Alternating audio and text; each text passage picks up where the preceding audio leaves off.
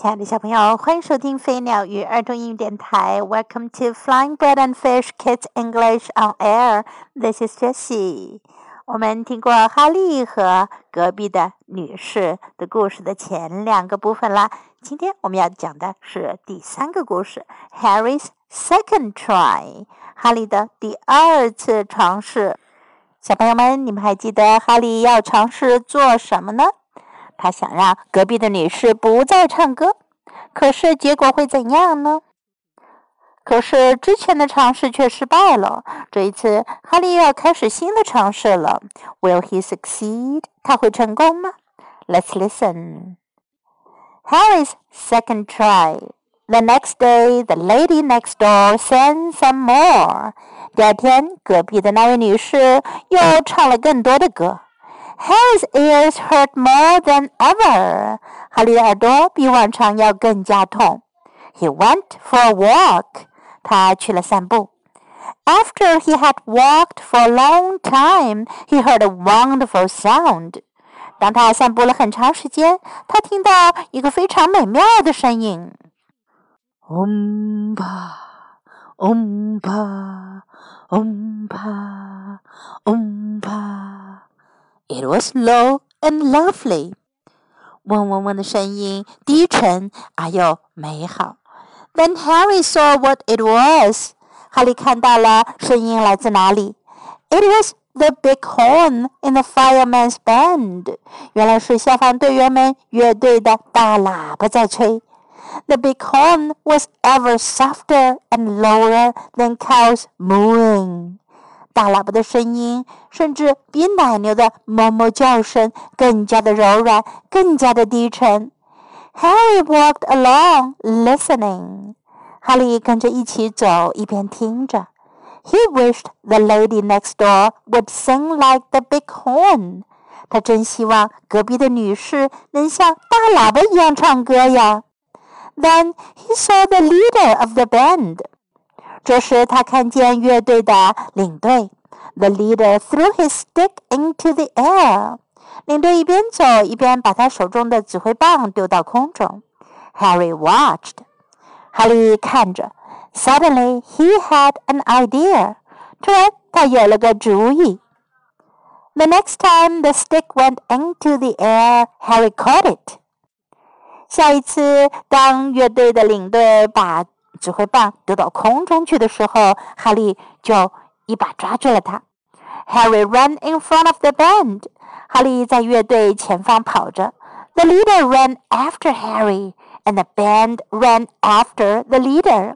领队就跟着哈利后面跑，而整个乐队呢就跟着领队跑。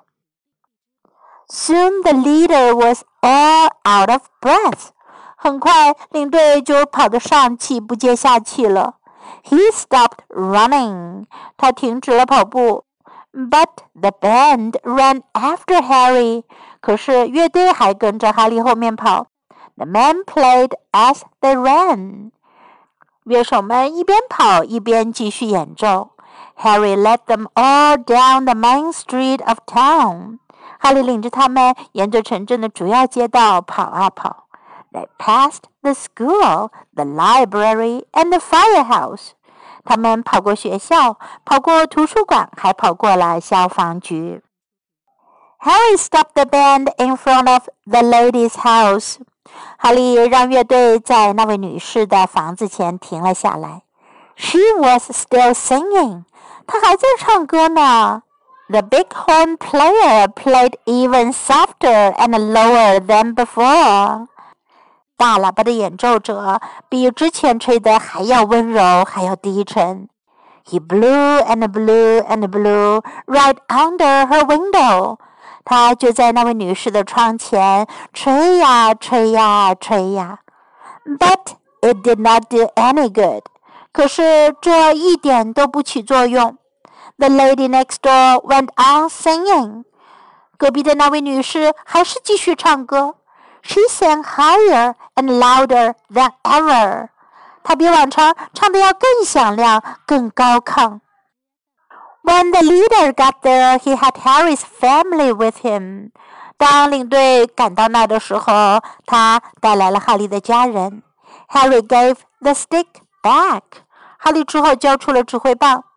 That night he slept in the dog house again。那天晚上他又睡在了 狗屋里。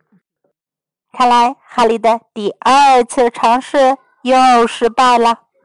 在今天的故事中，我们可以学到这些表达：the next day，第二天；the next day，the next day。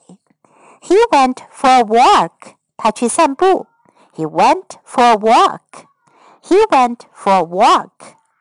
The big horn，大喇叭。The big horn。The big horn。Out of breath，上气不接下气。Out of breath。Out of breath。he stopped running. 他停止了跑步。He stopped running. He stopped running. In front of the lady's house. 在那位女士房子前。In front of the lady's house. In front of the lady's house. She was still singing. 她还在唱歌。She was still singing. She was still singing. It did not do any good. 那一点都不起作用。It did not do any good. It did not do any good. Now let's listen to the story once again. 小朋友们，哈利经过几次尝试，仍然没有办法让隔壁的女士停止唱歌。接下来，哈利还会做什么呢？别忘了继续收听。Until next time, goodbye.